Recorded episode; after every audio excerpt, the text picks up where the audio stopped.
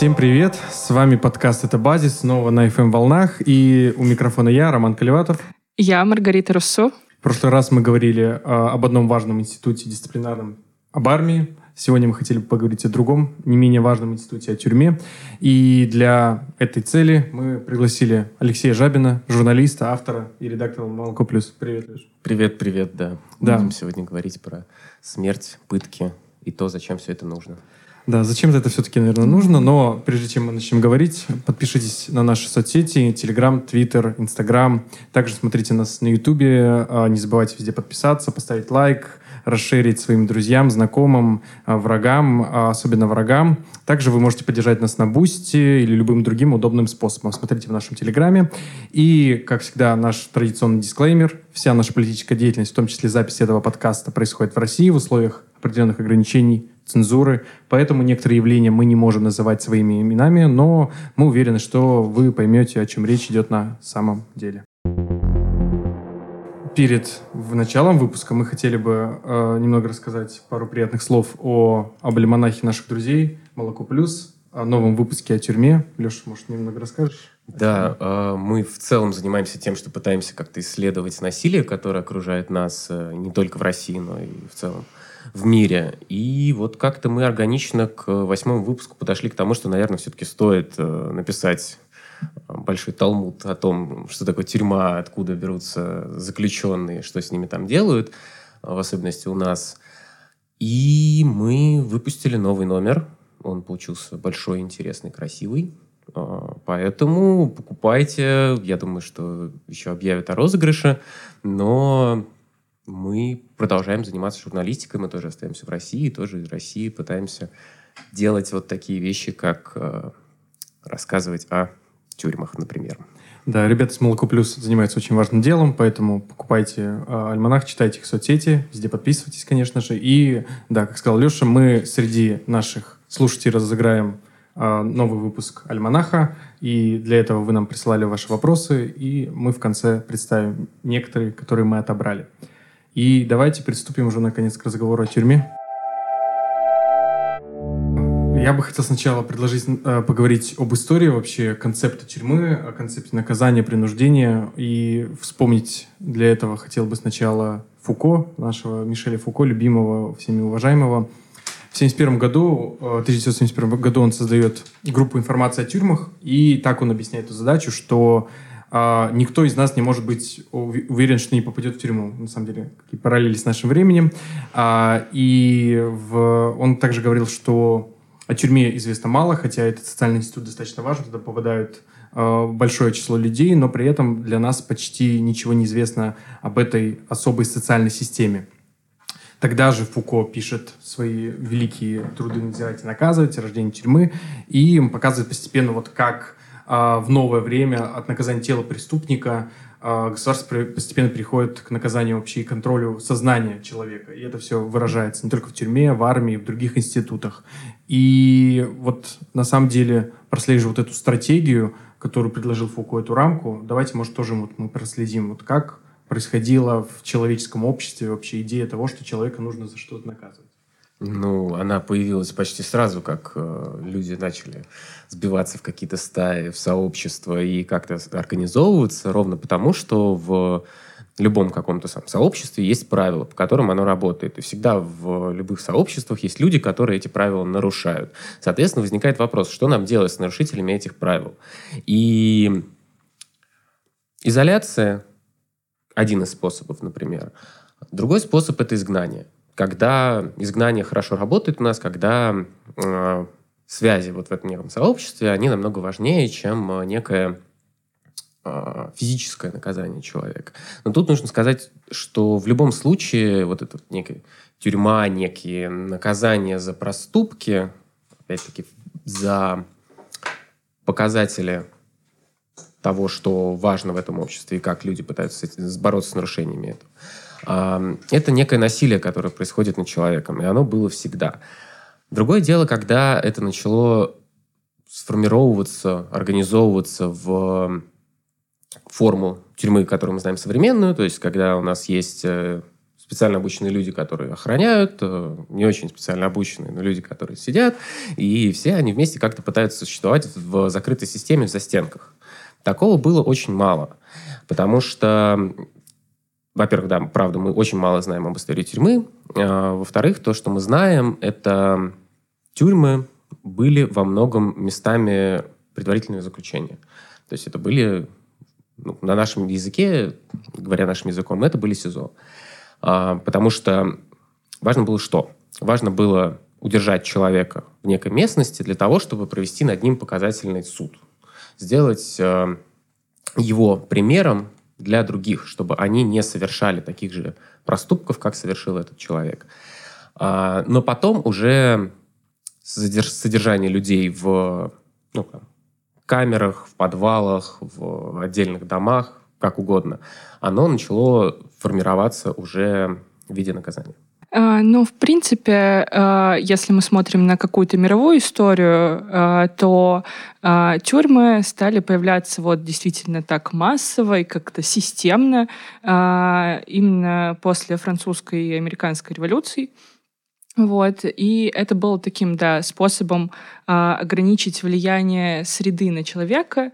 А, тогда различные мыслители думали, что если мы оградим вот, человека от пагубного влияния, то он исправится и уже может, а, так сказать, выйти на свободу совершенно другим человеком. А, однако, как мы видим, получилось не совсем так, как задумывалось. А, и на самом деле изначально, когда стали а, обсуждать этот концепт, было достаточно много сомнений о его действенности.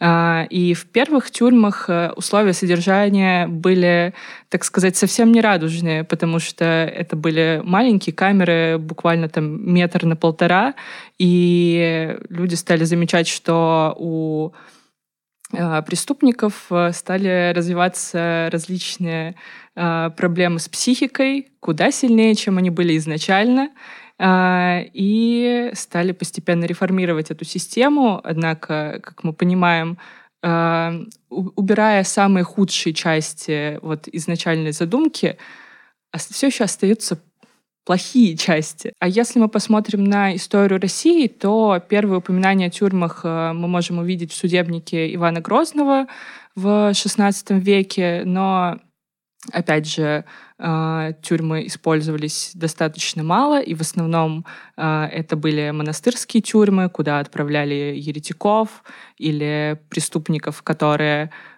совершали преступления против государства, раскольников, или же, наоборот, каких-то людей с высокими чинами, высокого положения, вот, там, тех, кого было негоже казнить можно так сказать.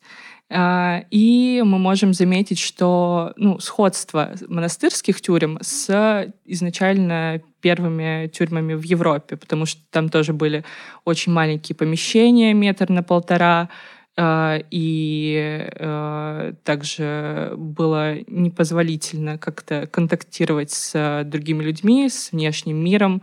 Вот.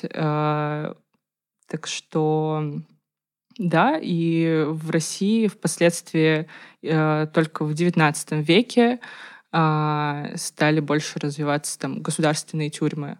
Также были распространены другие виды наказания, типа ссылки, публичные поругания. Вот.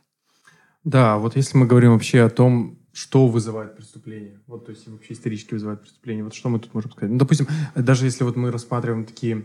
С нашей перспективы это все, э, а, ну, больше как бы ключ дает социологическая теория и теория, допустим, criminal subculture, э, она говорит о том, что, конечно, текущие проблемы, которые являются э, вообще преобладающими в обществе, прежде всего бедность, э, там недостаток работы, голод, они являются на самом деле этой первой причиной всех этих преступлений. Э, даже вот само вот это состояние в обществе такой э, бедности, а, голода, оно является таким а, предрасположенным к криминогенности на самом деле. И если, э, если это считается таковым. Вот приверженцы вот этой социологической теории считают, что вместо того, чтобы рассматривать отдельно вот такие узкие моменты, как бедность, голод, недосып и так далее, все, что ведет к нарушению каких-то устоявшихся правил, а, приверженцы этой теории советуют больше сместить взор свой на а, саму социальную систему, социальные нормы, которые устоялись, и предлагают смотреть на доминирующую культуру как вот ключ к преступности. Тут можно, конечно, говорить о том, что а, вот бедные как раз нарушают такой порядок, а, который установлен богатыми. То есть обычно богатые в тюрьму все-таки а, не попадают, в отличие от бедных. Нет, ну если мы тут сделаем небольшой флешбэк назад а, и посмотрим, например, про совсем древние тюрьмы, о которых мы там что-то знаем, там те же а, римские, греческие или там э, ранние а, тюрьмы, которые были там на территории княжеств российских, то и всегда в целом основные категории людей, которые сидят в тюрьме, они не меняются. Потому что это в первую очередь должники, потому что нам нужно держать человека в заключении для того, чтобы там родственники или кто-либо еще за него выплатил долг. А, это рабы, ну, фактически они находятся в тюремных условиях, потому что они должны быть под контролем, они должны находиться в месте, в котором, а, из которого их можно будет отправлять а, работать.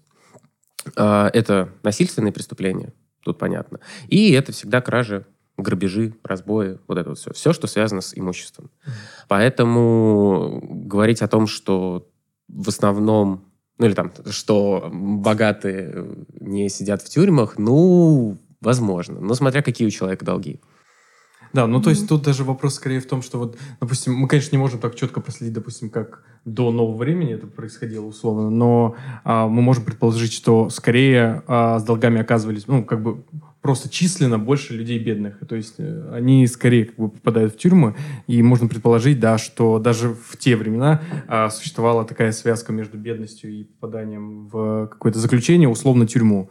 А, да, и можно ли вообще тут говорить о том, что вот такая вот культура, на самом деле, ну, мы перескакиваем уже на сегодняшний день, может, она диктует нам скорее такой момент, что чтобы оставаться таким условно легальным, ты должен оставаться бедным. Ну, то есть, чтобы не э, выходить э, за рамки, э, потому что, ну, бедным, бедному чаще всего, ну, как бы в западном мире, который основан так или иначе на накоплении капитала, э, бедному нужно как-то из этого вырваться. И чаще всего это решение, ну, ограбить, условно э, произвести какое-то насилие в существующем строе. И понятно, что для власть имущих и капитал, капитала имущих это нежелательно. То есть вот как э, из этой вот, э, на самом деле, ситуации выбираться в таком случае?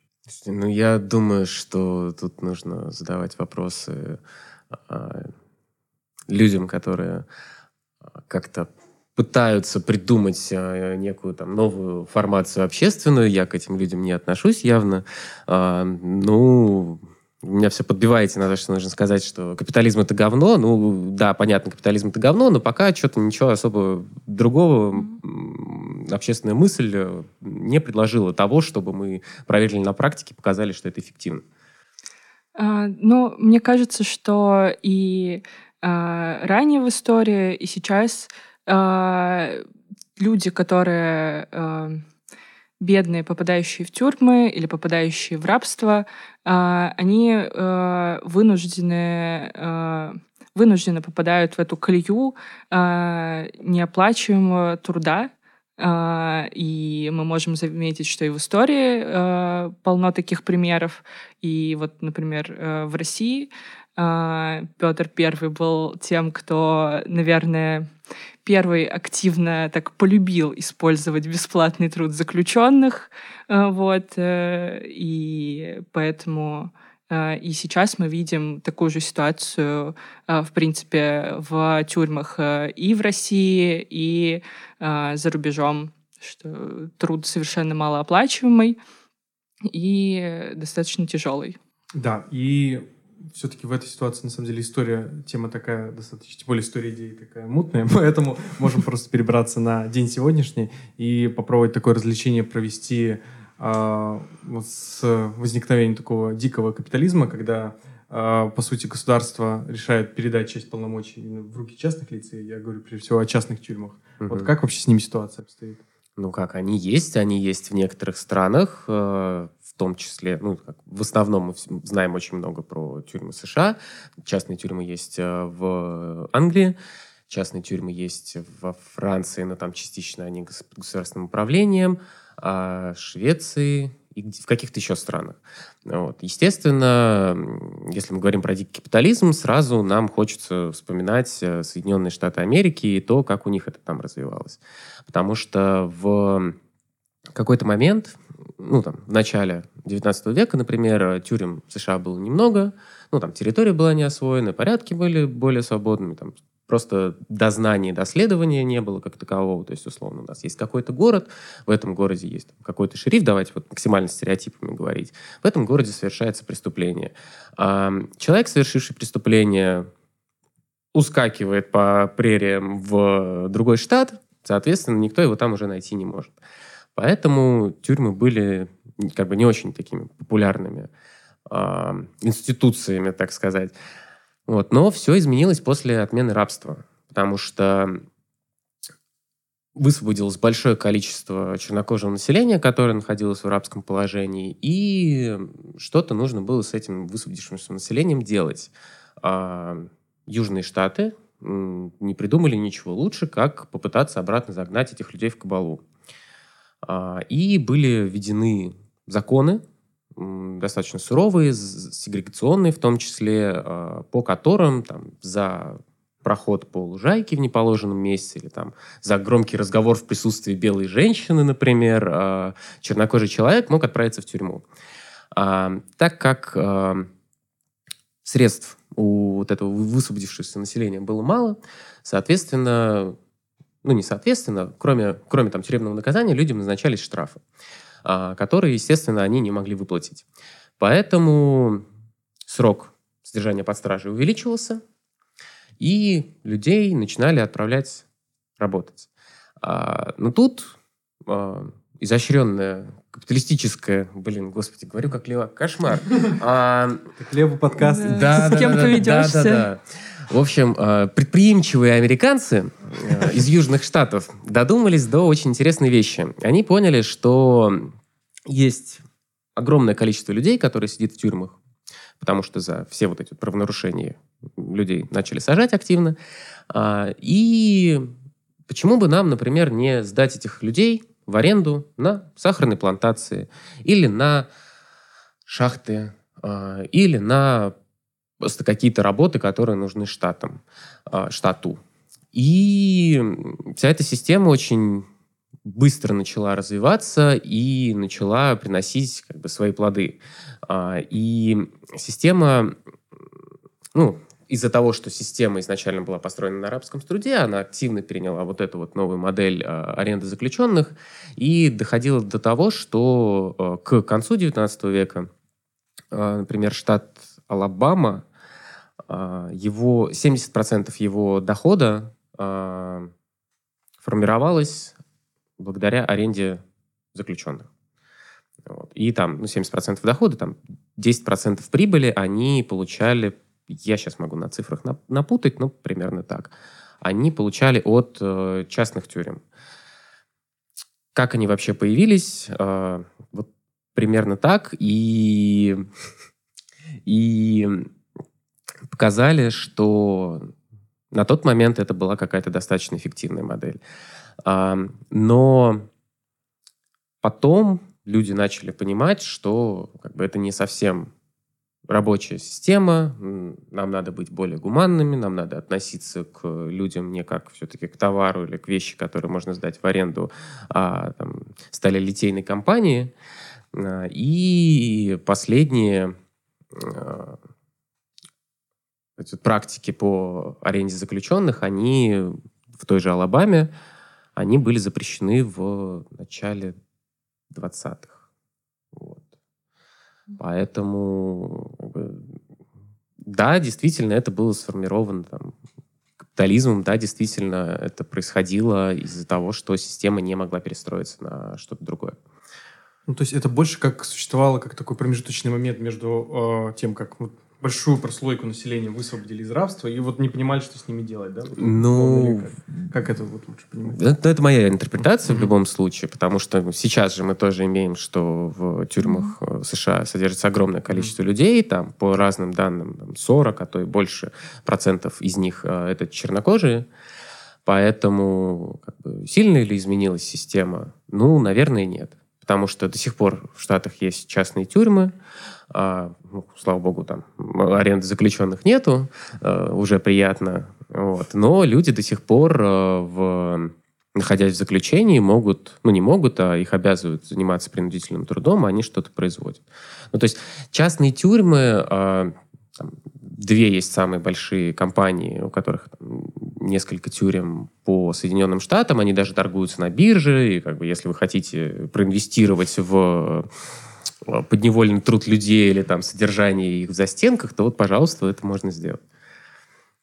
А в целом можем вообще говорить, э, как-то даже в таких категориях мыслить, э, что является более справедливым? Вот государственная тюрьма или частная тюрьма? Или они, может, вообще не отличаются? Может, не по одной же схеме работают? Но опять-таки, если мы говорим как бы по каким-то своим личным убеждениям, то это одна история, естественно. А говорить о том, что частные тюрьмы там эффективнее в плане рецидива или в плане как бы, неких а, критериев содержания людей под стражей, а, то они, получается, что чуть более эффективны в вот этих вот всяких формальных критериях, да, то есть там наличие средств гигиены, например, и то, как людей кормят и так далее.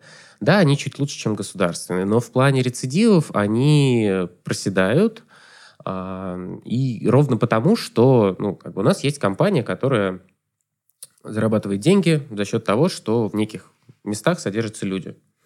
А, и за, эти, за этих людей, которые содержатся в этих неких местах, нам платит государство.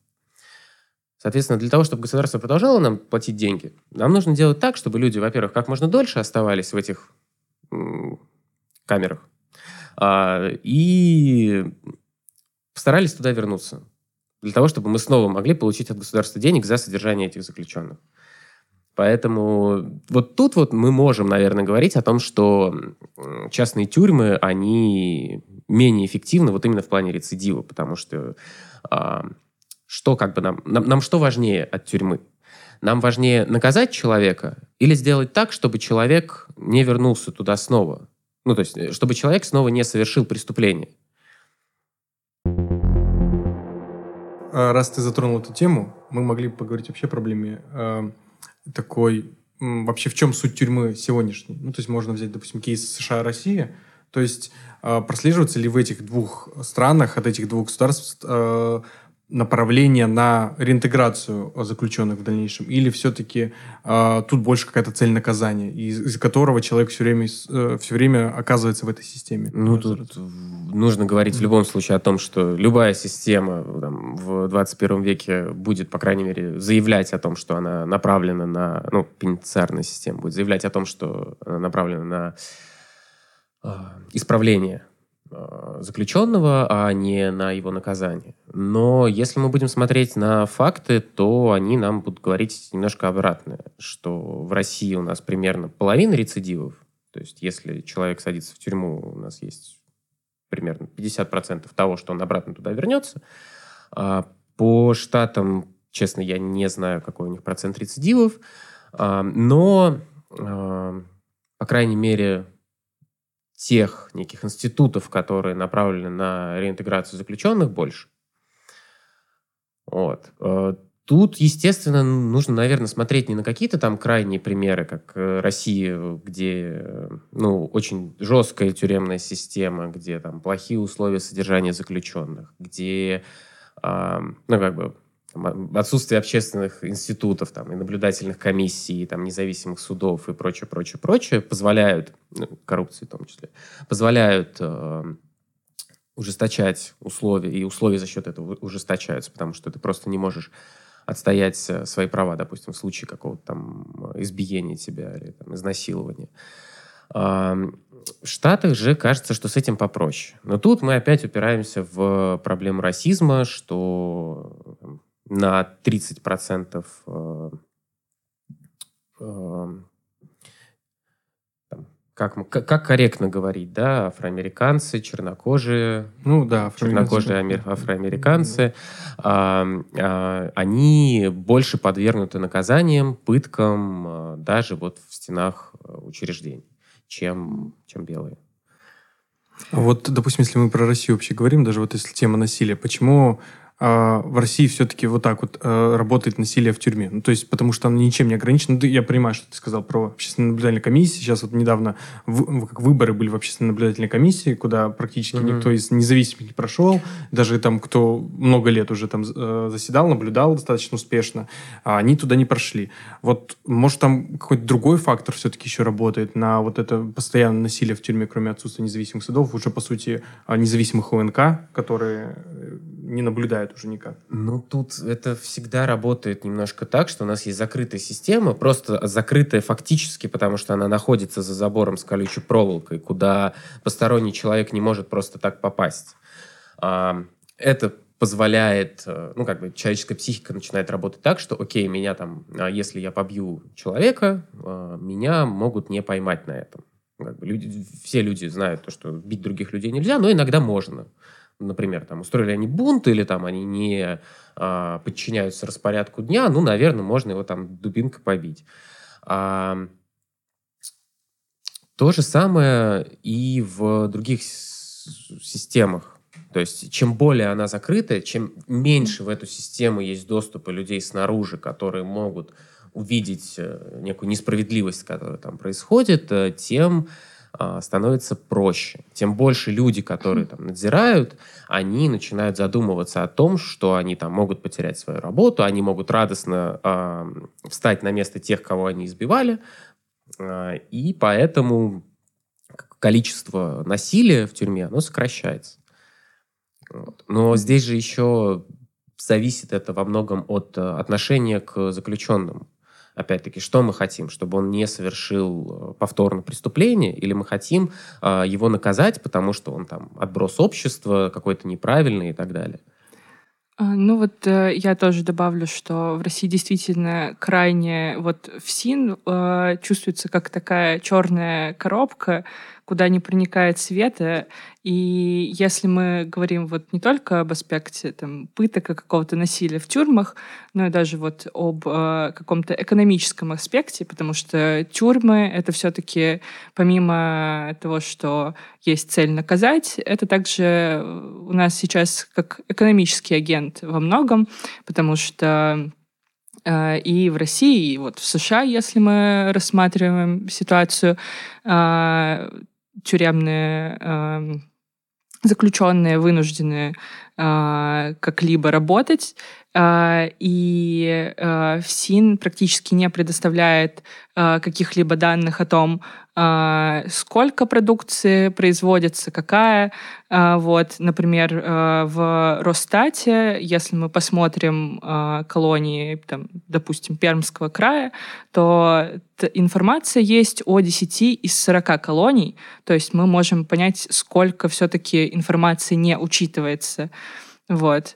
И, соответственно, из-за того, что это настолько закрытая система, мы можем видеть э, нарушения э, прав заключенных. Понятно, что сейчас о каких-то профсоюзах э, речь, к сожалению, идти не может, но то, что они вынуждены работать для того, чтобы иметь возможность получить в дальнейшем УДО, так как это дает какую-то хорошую рекомендацию. И Э, из-за того, что нет никакой возможности как-то проследить, защитить права человека, э, мы можем слышать о многих ситуациях, когда заключенные работают вместо положенных 8-16 часов. А, как бы зарплата, а, насколько я знаю, около 6 тысяч это средняя, но зачастую а, люди получают по 600, по 900 рублей в месяц.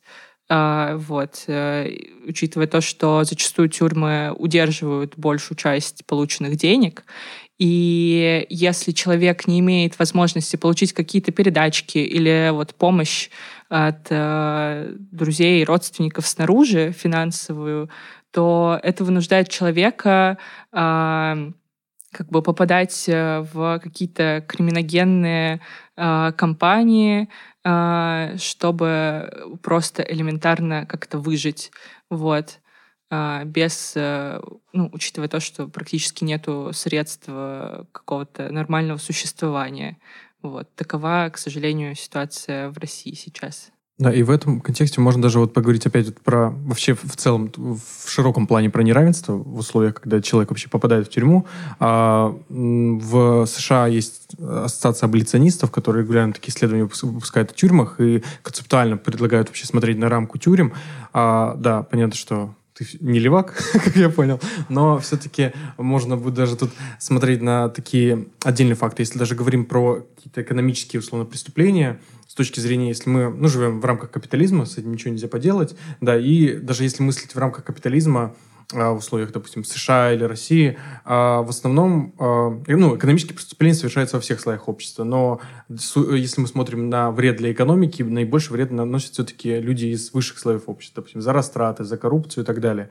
При этом вот э, в США, вот это как раз ассоциация, они регулярно такие хендбуки выпускают по этому направлению – в США, понятно, есть система таких залогов, бейл, э, и в целом она позволяет э, людям из высших слоев как раз за сумму гораздо меньшую по сравнению с той, которая была похищена, держаться на свободе, по сути, никогда не садиться в тюрьму. Ну и существовать не бедно. В, э, России, ну, мы знаем, что у нас это просто ситуация еще более дикая, что у нас даже не надо никакие залоги вносить.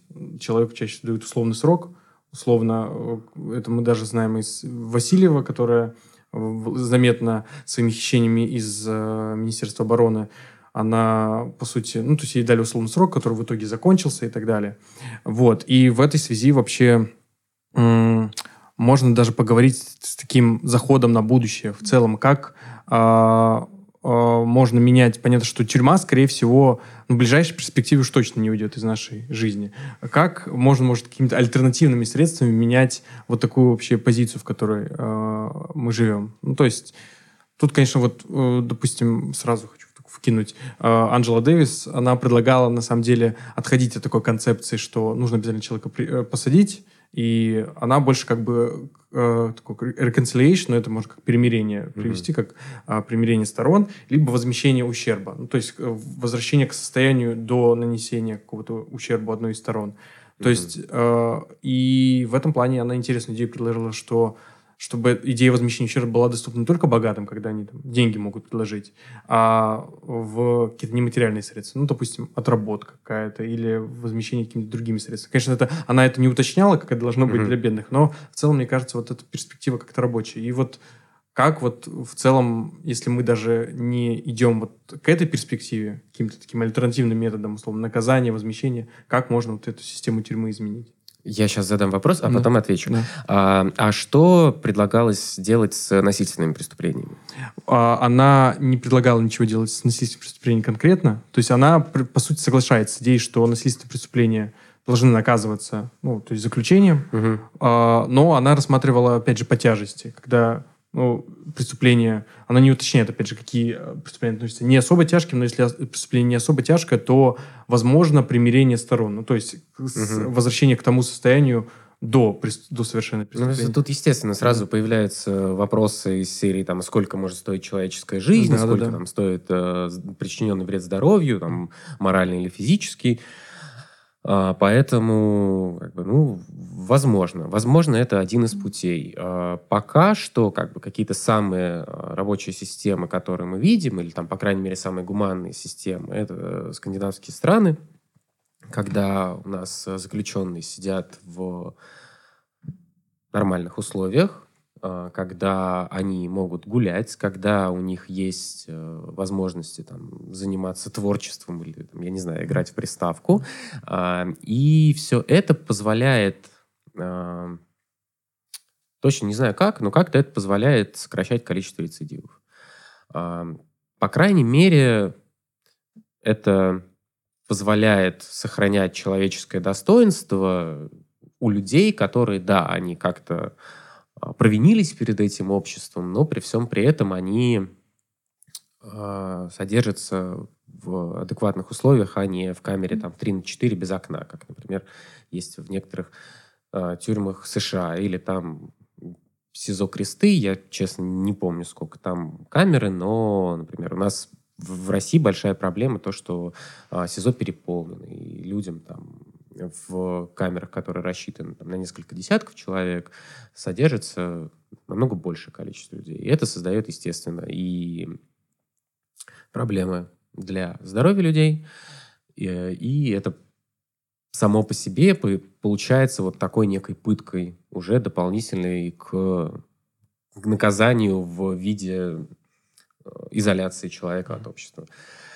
Поэтому, видимо, относиться к людям нормально. Учить их тому, что не нужно больше там совершать какие-то преступления. Бороться с рецидивами. А, иначе, ну как, иначе не знаю. Но опять-таки, тут что делать с насильственными преступлениями? Потому что вот убийство человека ну, наверное, да, это адекватный какой-то а, ответ адекватный на это, там, изоляции его для того, чтобы он там больше не убил. Но тут нам нужно узнавать, почему человек совершил убийство, какие у него были причины, там, э, экономические, там, или, там, может быть, он маньячин, и он любит убивать, или это была самооборона и так далее. Уже в соответствии с этим простраивать какие-то э, пути ресоциализации, пути э, ну, не, а, предотвращение рецидивов этого.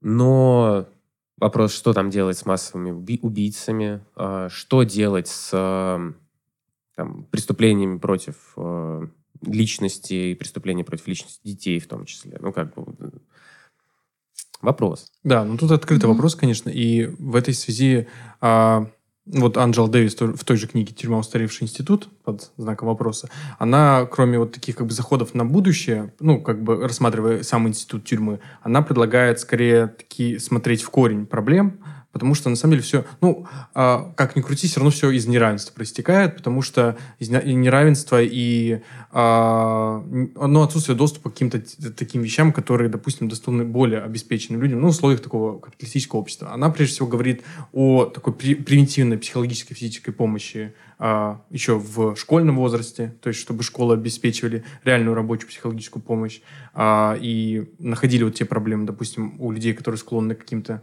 э, таким нарушением в будущем, в каких-то mm. месте, там, допустим, вот эти маско- массовый школьный шутинг. То есть это все же все равно проистекает из таких проблем. И Uh, ну, допустим, в России это, мне кажется, очень четко видно. В США uh, они начинают как-то работать с этой проблемой адекватно. У нас в России это просто начинают uh, этих людей изолировать как, ну, чудовище, которое как бы само собой появилось. Ну, то есть понятно, что эти проблемы как бы не, не возникают на пустом месте, и без, э, без отсутствия вот такой социальной помощи, без работы психологов, э, когда ребенок чувствует, что он может обратиться к кому-то достойному, ответственному человеку, который бы с ним разобрал эти проблемы. А ну, у нас вообще даже вот эта вся система в России работает, что на человека сразу табу вешаются. Ну, это как на наркопотребителей, на людей, которые склонны к каким-то, ну, неадекватным с точки зрения общества психическим поведением. То есть с этим работа не ведется. И мне кажется, вот тут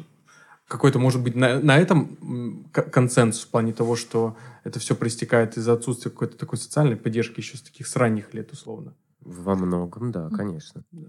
Ну, да, безусловно. И э, мне кажется, что э, ответ на то, почему э, вот норвежская скандинавская система э, в плане рецидивов э, куда более рабочая, чем вот, э, к примеру, у нас в России, э, это то, что э, преступников не выключают на совсем из общества. Они не попадают в какой-то совершенно другой мир, где они вынуждены привыкать там, на 3, на 5, на 10 лет к совершенно иным правилам жизни. Э, вот. А, и также благодаря тому, что вот у людей есть доступ к какой-то информации, они могут получить какие-то там актуальные новые навыки и в итоге выйти э, в общество подготовленным, то в России тюремная система скорее заточена на э, Э, воспроизводства самой себя. То есть э, заключенные получают те профессии, которые скорее актуальны э, в самих тюрьмах, в самой системе ФСИН, чем в какой-то реальной жизни. Э, и из-за этого круг замыкается и повторяется снова и снова, мне кажется. И достаточно схожая система с Соединенными Штатами. И также, мне кажется, достаточно большая проблема в том, что э, люди, попавшие в тюрьму, э, оказываются очень стигматизированными обществом э, и вынуждены в итоге э, вновь э, обращаться к э, каким-то криминальным э, группам за поддержкой, к людям с похожим опытом, кто их поймет и не осудит как-то, в отличие от людей вокруг зачастую. Ну, вот тут говоришь и про ресоциализацию, и про стигматизацию вместе.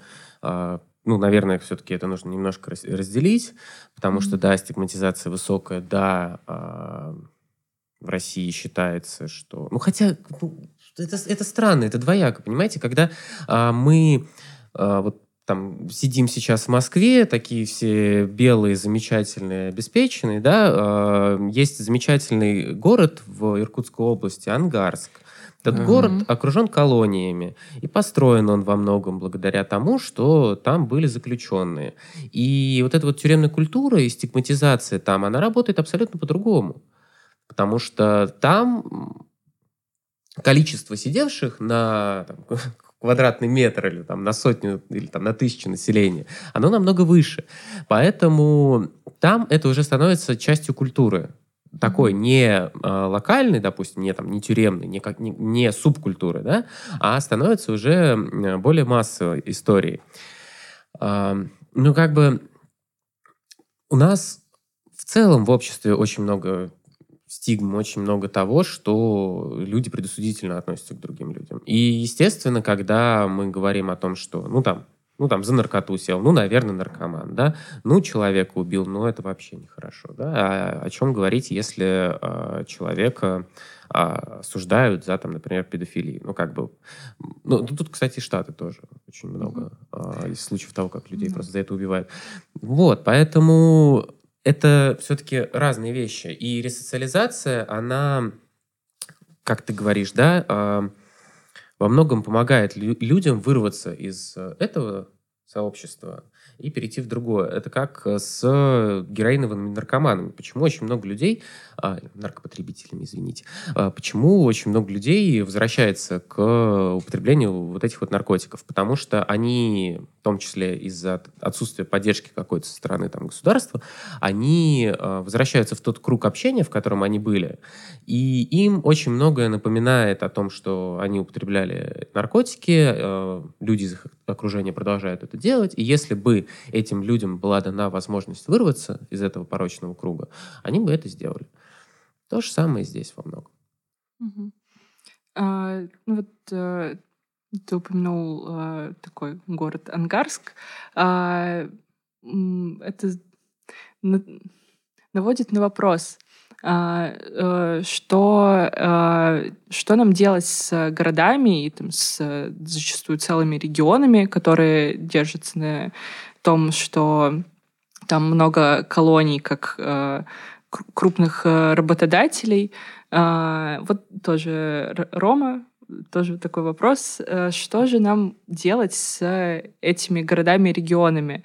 Как их, э, если мы хотим в будущем как-то менять или отказываться от тюрем, э, что будет с ними? Нет, это хороший вопрос. Просто я на самом деле больше придерживаюсь такой... Ну, как бы у меня нет четкого соображения насчет тюрем. Вот поэтому этот разговор тоже сегодня состоялся, что мы пока а, учимся вообще говорить об этой проблеме. Мне кажется, это достаточно полезно, потому что у нас, мне кажется, тема тюрьмы, она, ну, особенно как-то табуирована в обществе. Ну, не то, что табуирована, она как-то держится каким-то особняком, что это само по себе как-то существует. Ну, это просто что-то страшное, да, чего да, очень да. хочется избегать. При всем при этом есть э, у нас поговорки от тюрьмы, от сумы, mm-hmm. да, был бы человек, кстати, найдется и mm-hmm. так далее. Как бы во многом, да, э, наша культура сформирована этим, во многом наш язык сформирован этим. Но при всем при этом э, это как какой-то... Э, вот этот вот мем, где человек летит в самолете, if I don't look, mm-hmm. или там if I look away, ну, ну да, да mm-hmm. оно уйдет. А, как бы мы думаем примерно так же, что если мы не будем об этом говорить, что если мы не будем об этом думать, то, ну, как бы, ну, а, авось мне повезет, меня не посадят, и я не столкнусь с тем, чтобы меня швабры ебут. Угу. Ну, как бы, шанс того, что посадят и выебут швабры, достаточно высокий. Достаточно велик. Мы, вот на самом деле, э, в целом, даже за последний год, мне кажется, это очень хорошо прослеживается даже ну, во многих семьях у людей, которые, которым пришла так называемая частичная мобилизация, хотя она такой, конечно, не является, а все понимают, что вот это как бы государство рядом, которое тебя может взять и куда-нибудь либо в армию забрать, если ты не пойдешь в армию, то тебя куда-нибудь отвезти а, надолго, хотя это, как бы, насколько мы, э, нам всем известно, это далеко не факт, что тебя увезут, но тем не менее для людей это э, как бы перспектива тюрьмы становится более реальной. То есть она пришла в почти, ну, в каждый дом, вот такая перспектива либо армии, либо тюрьмы, во всяком случае, в сознании. Тюрьмы, тюрьмы как форма государственного насилия. Да, да. Ну, то есть как... Потому что, мне кажется, в, в отличие вот, условно от советского времени, армия не воспринималась как такой институт насилия. Ну, то есть это как, как инструмент социализации больше казался. А в нашем обществе более таким... Ну, это может мое такое быть суждение такое достаточно э, простецкое. Но... А вот сейчас э, у нас и как бы армия и тюрьма стали такими двумя институтами, на которых держится вообще институт насилия и принуждения государства. То есть это то, куда ты можешь в перспективу попасть достаточно реально. Ну, просто про насилие в той же армии в соотношении с тюрьмой. В целом отношение к насилию в обществе поменялось, и в целом насилие в обществе стало меньше. А, во многом, наверное, за счет того, что оно стало менее нормализованным. Поэтому, да, к э, советской армии отношение было более спокойное, но при всем при этом количество насилия там было, если не большим даже, ну, чем да, сейчас. Да. Угу. Ну вот и поэтому даже вот возвращаясь к этому вопросу, ну в, вообще в перспективе тюрьмы не должно быть не из-за того, что никого не, не надо наказывать, а перспектива, что должна сама со- социальная система вот меняться. То есть э, о том, всем вот эти аболиционисты американские в том числе говорят, о том, что одна из ключевых проблем вообще насилия – это высокий милитаризм вообще в школах, культ насилия, на самом деле, того, что сильного условно э, мужчины, который там должен э, родину защищать, который там должен, ну, отста- отстаивать себя все время силой именно. А, вот поэтому один из механизмов такая демилитаризация школы, чтобы как бы насилие не смотрелось как норма. А, и то есть у меня как бы больше мысли о том, что а, нужно с таких низов как бы на это заходить, и в перспективе не будет вот таких широко распространенных социальных проблем, связанных как раз именно, ну, которые выражаются в скул-шутинге, домашнем насилии, mm-hmm. проблем, связанных с наркопотребителями, а, с, с услугами секс-работниц, которых тоже как бы немало в наших тюрьмах. Именно эта проблема, опять же, которую мы часто выпускаем из вида, тоже неравенство, с которым женщины попадают в тюрьму. Это в основном это секс-работница, но на первом месте это иде... женщина попадает в тюрьму из-за самообороны, потому что ну, могла очень сильно повредить, либо убить своего э, сожителя или супруга? Ну, мы, во-первых, мы просто точно не знаем. Э, мы знаем, что большинство людей, э, что у нас, что в тех же Штатах, э, они сидят по преступлениям, связанным с... Экономическими. Наркотиками. С наркотиками? С наркотиками. О, еще интересно. А, Поэтому на этом основании мы можем сделать какой-то вот вывод, что, например, э, декриминализация наркотиков, их там последующая э, легализация а, позволяет сокращать количество людей, сидящих в тюрьмах, потому что большинство людей, а, а сидит э, по ненасильственным статьям, а, б, сидит за маленькие, маленькие весы. То есть, что у нас, что в Штатах. Человек попадается там с несколькими граммами чего-либо, ну, он отправляется там на 5-10, а если еще подкинуть, можно и побольше, да? Mm. А, поэтому, если мы вот про это будем говорить. Про насильственные преступления, конечно, немножко другое. Тут нужно смотреть э, сильно глубже. А, почему люди совершают насилие над другими людьми? Почему они продолжают его совершать на протяжении всей своей истории? И тут э, нужно крепко об этом думать, нужно очень много это исследовать, чтобы приходить к каким-то выводам. Просто с ненасильственными преступлениями достаточно просто, да. То есть, условно, mm-hmm. возвращаемся к женщинам. Большинство женщин, как и мужчин, сидит за наркотики. Следующая статья у женщин – это убийство. Почему женщина убивает? Хороший сериал. Да, mm-hmm. да, да. Вот. Во, во многом из-за домашнего насилия. Сколько процентов а, из женщин, сидящих за убийство, а, получили срок, а, защищаясь от а, насильника? Мы точно не можем сказать, потому что этих данных у нас нет, ровно потому, что показания обвиняемых на суде ничего не значат. Ну, безусловно, в этом э, случае мы достаточно мало видим как бы кейсов, когда э, женщины из-за домашнего насилия убивают, и э, статья о самообороне в итоге срабатывает. Э, чаще всего... Ну, у нас вообще сложно со статьей самообороны. Да. Как бы да, и в случае женщины, и в случае мужчины. Ну, э, очень грубый пример, который не совсем точный, но там, если ты э, во время самообороны с ножом, ты у того человека, от которого ты обороняешься, находят, mm-hmm. обнаруживают, значит, резаную рану и, и колотую рану, это mm разные вещи, mm потому что э, суд может расценить э, резаную рану, что ты отмахивался ножом, а колотый, что ты как бы осознанно пошел на удар человека ножом, который может привести к его смерти, и это уже как бы не совсем самооборона. Это правда очень сложно. mm Это правда сложно доказуемо.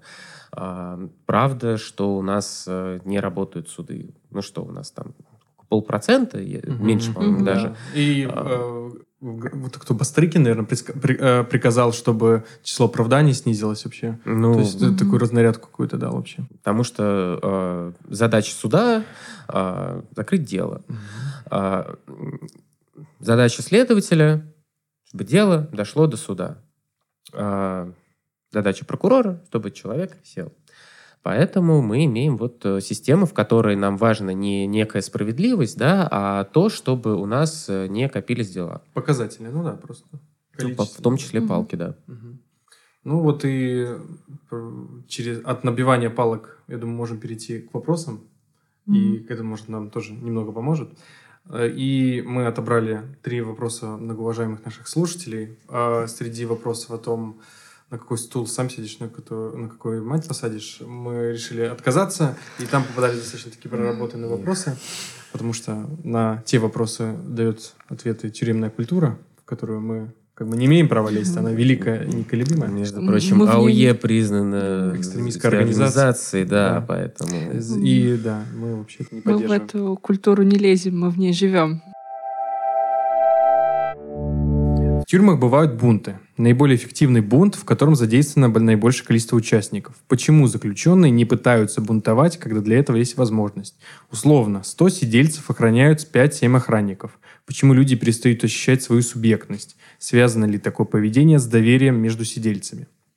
Ну, во-первых, а, почему мы считаем, то, что бунт э, – это какая-то эффективная мера? И эффективная мера чего? Того, чтобы заключенные добились своих прав, ну, заключенные, добиваясь своих прав каких-то базовых, они вскрывают вены, они вскрывают вены массово, они там объявляют голодовки и так далее. Почему бунт это неэффективно? Ну, во-первых, потому что а, давайте представим себе колонию обычную, она находится где-то там либо сильно на отшибе города, либо буквально в лесу. Даже если заключенные смогли отбиться от э, э, вертухаев, которые их защи- э, а, защищают, да, вот, вот оно, видите, иска- mm-hmm. искажение какая в голове происходит, большая такая, а, то что они будут делать дальше? Они окопаются в этой колонии, будут там сидеть сколько? Что они получат дальше. То есть по тем тюремным бунтам в России, которых мы знаем, все это заканчивается э, ОМОНом в СИН. Э, светошумовыми гранатами э, некоторых людей убивают, если они получают доступ к оружию, да? Э, а потом людей массово швабрами ебут. Ну, факт, факт. Насколько это эффективно? Угу. Э, да, После бунтов чаще всего э, над заключенными совершается больше насилия, но благодаря тому, что заключенные устроили бунт, поднялась некая шумиха, э, на какое-то время беспредел, с которым они сталкиваются, он заканчиваются. Опять беспредел, да? Тюремное слово, если что. А, поэтому, ну, как бы, я бы очень хотел поговорить, да, вот со слушателем, который задал этот mm-hmm. вопрос, потому что что дальше? Да, ну просто это, на самом деле, мне, мне кажется, что этот вопрос вообще задается из вообще перспективы такой Э, общего гражданского условного протеста. Ну, то есть это э, когда человек мыслит категориями не условного такого закрытого сообщества, как тюрьма, откуда вообще ничего не доносится обычно. То есть мы можем даже не знать о бунтах, которые происходят в тюрьмах. Ну, да, конечно. Да. И большинство бунтов, которые происходят, мы, мне кажется, о них просто не узнаем банально, потому mm-hmm. что они поднимаются, и их также в зародыше могут синовцы приглушить в целом. И поэтому для... То есть э, тут гораздо меньше выгод для... Э, для заключенных от этого, условно, протеста, так назовем, от бунда, от протеста, а, чем, допустим, для гражданских лиц. Можно вот так вот посмотреть. Потому что, точнее, даже больше издержек. Потому что, ну, вероятность того, что... Сейчас, конечно, эта вероятность стала чуть выше, но все-таки вероятность того, что гражданское лицо а, будут также унижать и насиловать, как тюремное лицо заключенного, гораздо выше. Ну, то есть у заключенных... Ниже, наверное. Ниже, да. У заключенных получается, ну, гораздо больше риски, чем... То есть это гораздо mm-hmm. больше решимость на это нужна. Mm-hmm. И, ну, чувство, конечно, может... Э, тут же опять вопрос про коллективное действие. Но я сомневаюсь, мне кажется, что у э, обитателей тюрем как бы чувство какой-то солидарности, он, конечно, выше, но при этом и собраться на это дело сложнее. Там все равно все свои моменты того, что там могут быть стукачи и так далее. То есть это все-таки тонкие моменты, но которые на самом деле э, достаточно такими темными для, для нас остаются. И мы не можем как бы это изучать с такой... Наш вот это, на самом деле, перспективы того, что мы такие в Москве сидим, а, какой-то, я, допустим, в, в Ангарске, который решил там бунт поднять, там куча, на самом деле, таких издержек, которые нужно учитывать. И это, ну, такой, вот, это другой уровень анализа совершенно. Да, э, простите, слово анализ, да, в контексте Швабра? Да, да, да. А, э, у нас как раз в новом номере есть э, замечательный текст про один из бунтов в Ангарске, в ангарской колонии К-15. И там э, один из участников этого бунта э, рассказывает о том, что с заключенными, которые заприкодировались в одном из корпусов колонии, сделали потом надзиратели. Ну, мало того, что людей по свидетельствам этого человека, э, ебали швабрами, э, так э, избивали настолько, что там не было живого места, и это делал там ОМОН ФСИН в том числе, пытаясь этот бунт подавить. А тюремные бунты во многом чаще всего, почти всегда, происходят из, не из-за того, что люди там решили самоорганизоваться, создать профсоюз в тюрьме и пытаться как-то добиваться, э, значит, своих прав законными методами, а от безысходности. Когда э, человек там сначала пытается написать какую-то жалобу, пытается как-то договориться с э, вертухаями, э, ничего не получается. Потом еще над человеком совершает какой-то, ну, совершенно неприемлемое действие, э, ну, там, тоже изнасилование, например, э, человеку ничего не остается. Э, крайняя мера э, – это вскрытие вен. Массовое вскрытие вен, ну, в целом бунт, да? Но, опять-таки, бунт — это не какое-то там организованное сопротивление. Почему, он, почему для бунта у нас есть отдельное слово? Mm-hmm. А, потому что он там бессмысленный, беспощадный, у него нет какой-то цели. И в контексте тюрьмы, ну, не очень эффективно. Потому что, особенно если ты, там, например, во время бунта э, кому-то там нос сломаешь или еще что-то, ну, в смысле, э, сотруднику ФСИН, то за это можно получить дополнительный срок. Угу. И сидеть ты будешь, э, ну, может быть, тебя переведут, конечно, в другой, но, скорее всего, сидеть ты будешь там же. А зачем тебе это надо? Проще уж спокойненько досидеть свой срок и не, э, не пытаться, дергаться. да, не, не дергаться и не пытаться объявить э, исправительную колонию номер такую-то независимым государством, и, ну, как ну, что делать с бунтом. Да.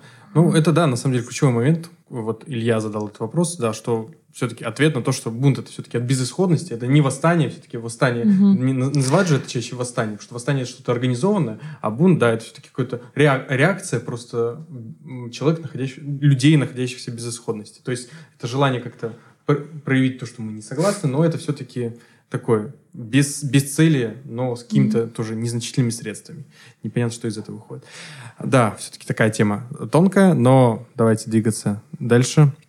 А, теперь вопрос. Является ли кастовая система российских тюрем специфичным отражением или преломлением вертикали власти самих охранителей? И если так, то что это может сказать о всей системе наказания в целом и о тех, чьими руками она реализуется? Задал вопрос Иван.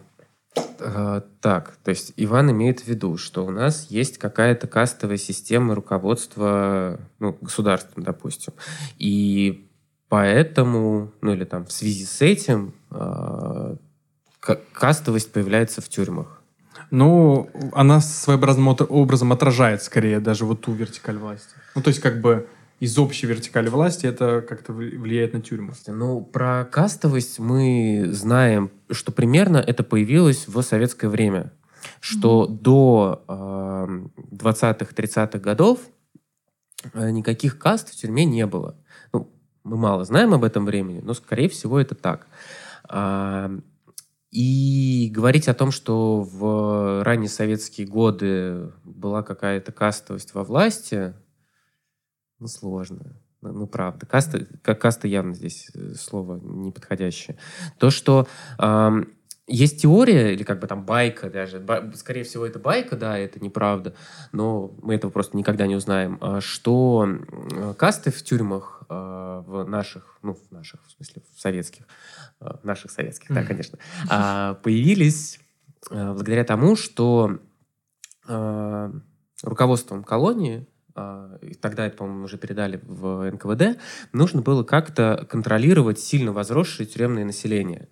А, потому что до этого сидели сильно меньше, добавились политические статьи, ужесточили сроки, из-за того, что ужесточили сроки, люди стали дольше сидеть, людей стало больше, и так далее, и так далее, и так далее.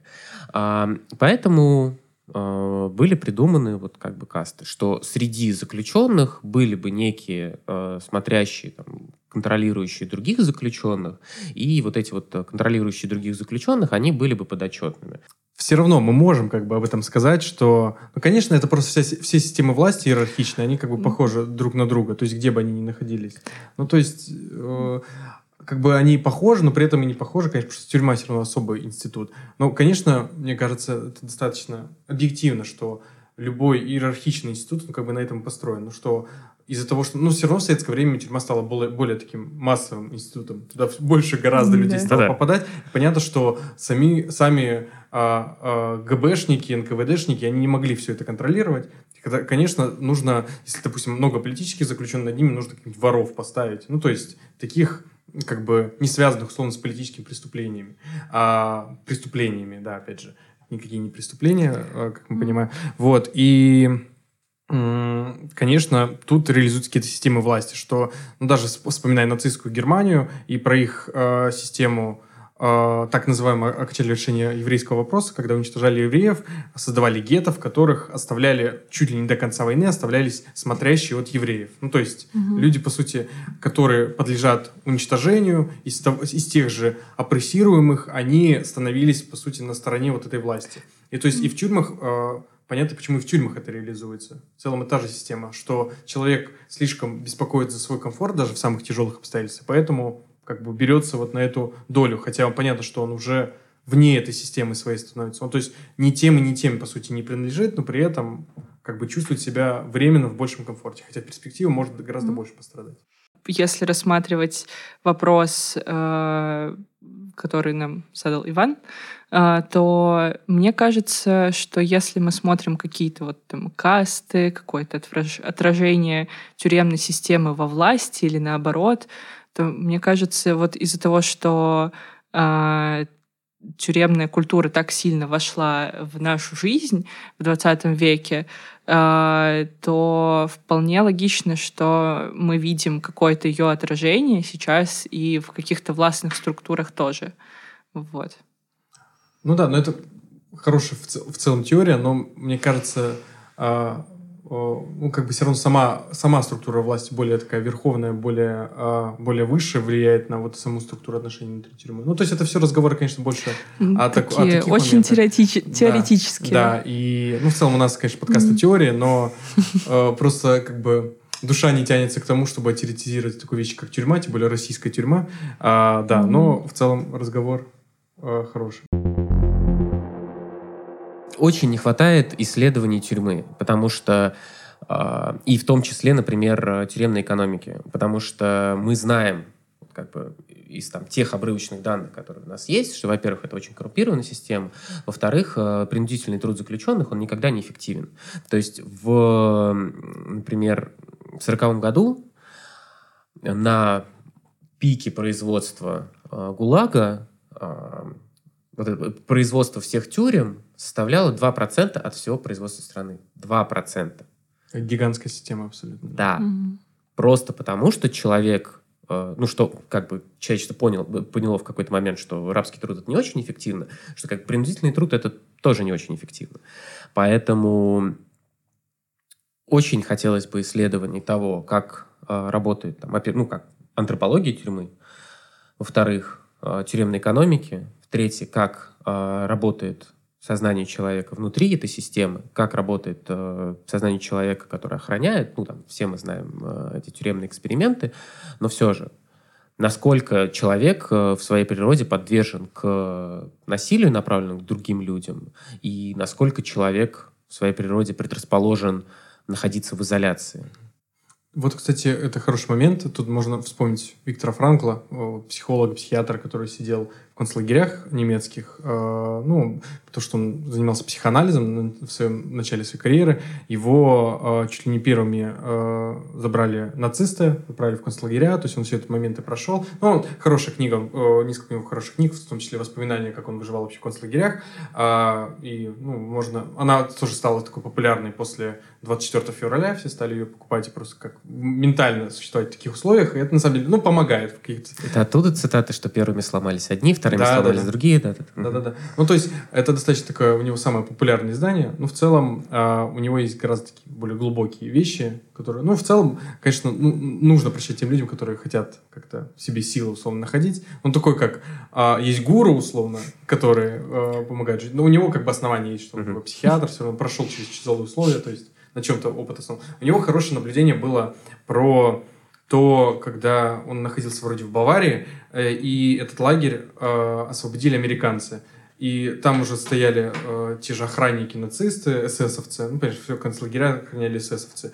Э, и он заметил, Франкл, как они резко поменялись, когда, по сути, они перестали быть уже этими охранниками, они стали вежливыми, они стали э, там предлагать какую-то помощь, это все, стали объяснять. Ну, то есть это такой резкий переход был от того насилия, которое они совершали, к тому, что они стали воспринимать условного, условно заключенного на равных. Uh-huh. То есть, а хотя таких условий не было, потому что, ну, как известно, американцы просто шли, шли дальше, все лагеря освобождали, там не оставались, но они как почувствовали, что они потеряли вот эту свою власть, вот, на которой они основываются, то есть, по сути, э, ну, вот, э, правящей партии, которая уже больше, по сути, не существует, они поняли, что власть их ни на чем не основана, и они резко изменили свой модус поведения.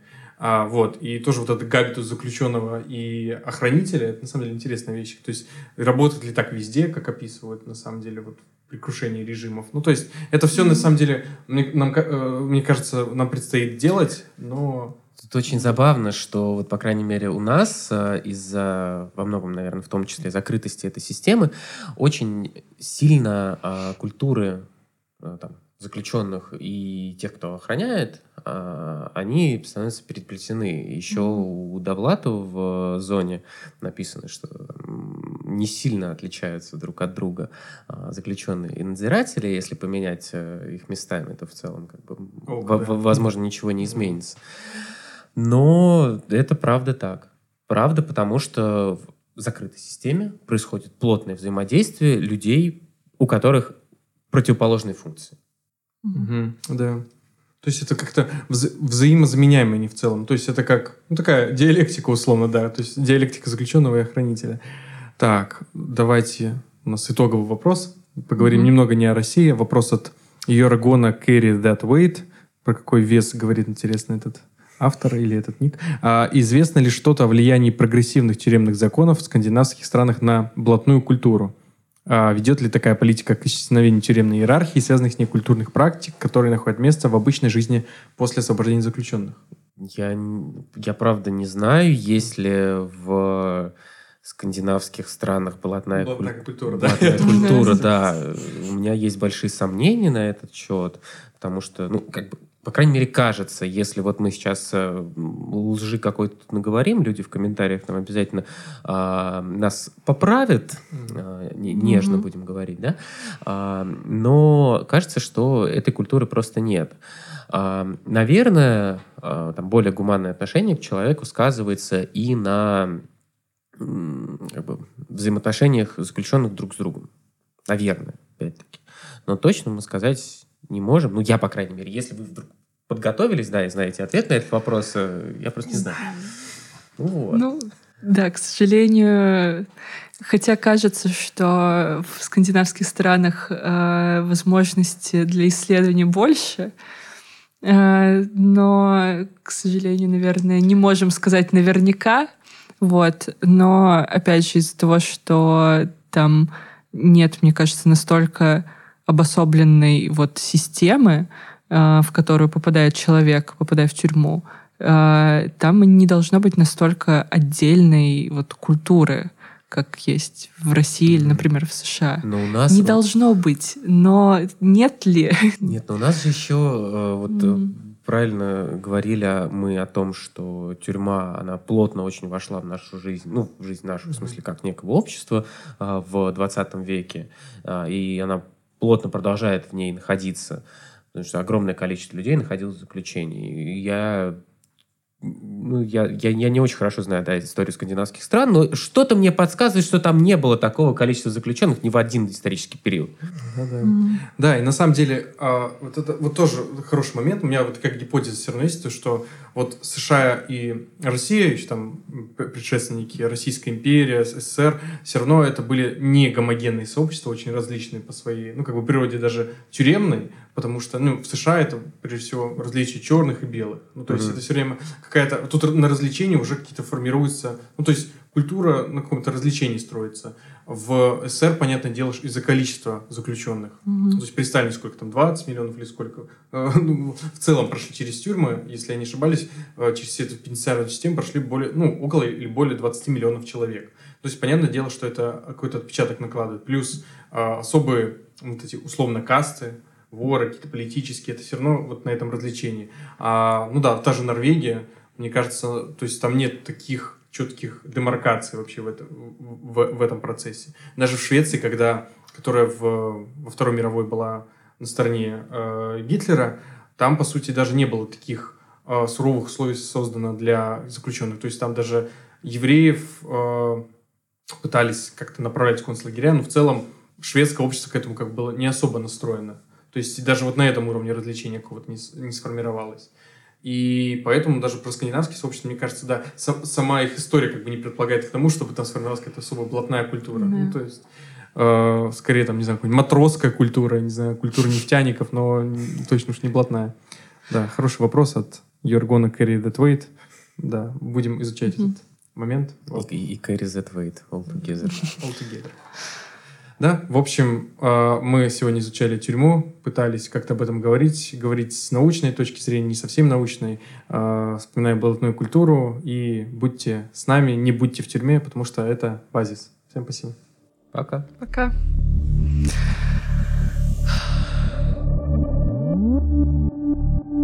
Все, это база. И это главное. Это основа.